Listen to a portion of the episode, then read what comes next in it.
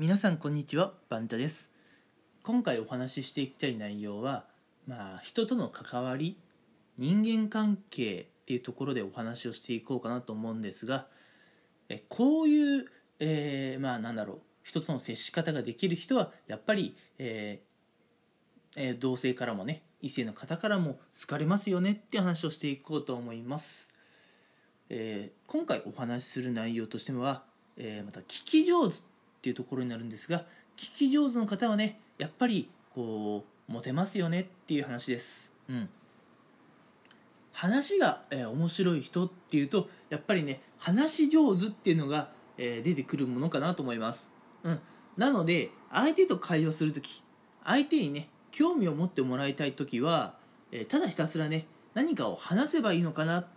て思うかもしれませんが会話っていうのは話すだけではありませんよね。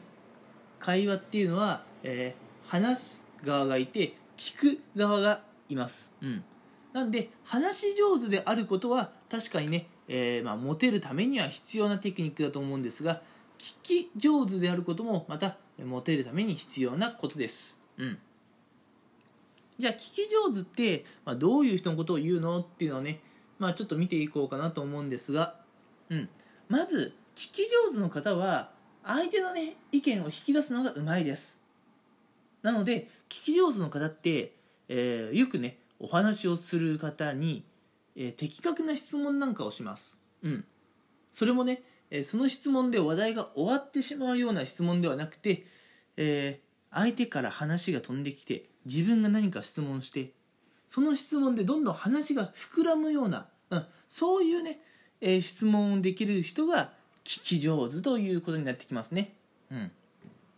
相手の話をより一層内容濃いものにするために、えーうまい質問ができる方がまず聞き上手の方の一つ目の条件条件じゃ、えーないでしょうか。うん、続いてね、うん、2つ目はまあこれ心構えっていうところになってくると思うんですが相手が喋ってる時に自分の意見を言いたいがために話遮っちゃう人たまにいると思うんですけどやめましょう、うん、今はね相手が話をしているそういうターンなんですよ、うん、そんな時に相手の話を遮ってこっちがね話をしてしまうといや聞き上手には程遠いですね。うん。やっぱ聞き上手の方っていうのはまず相手の意見相手の話に耳を傾けることを優先しています。うん。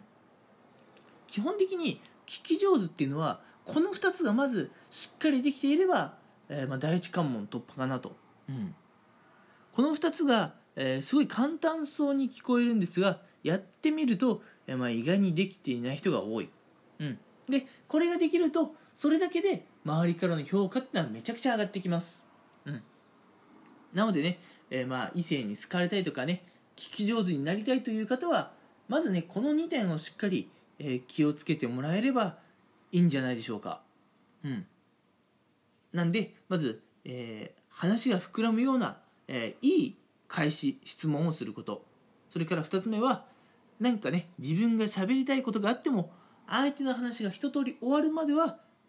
じっと聞いてみる。こういったところを気をつけてみましょう。それでは今回はこの辺にしたいと思います。最後まで聞いてくれてありがとうございました。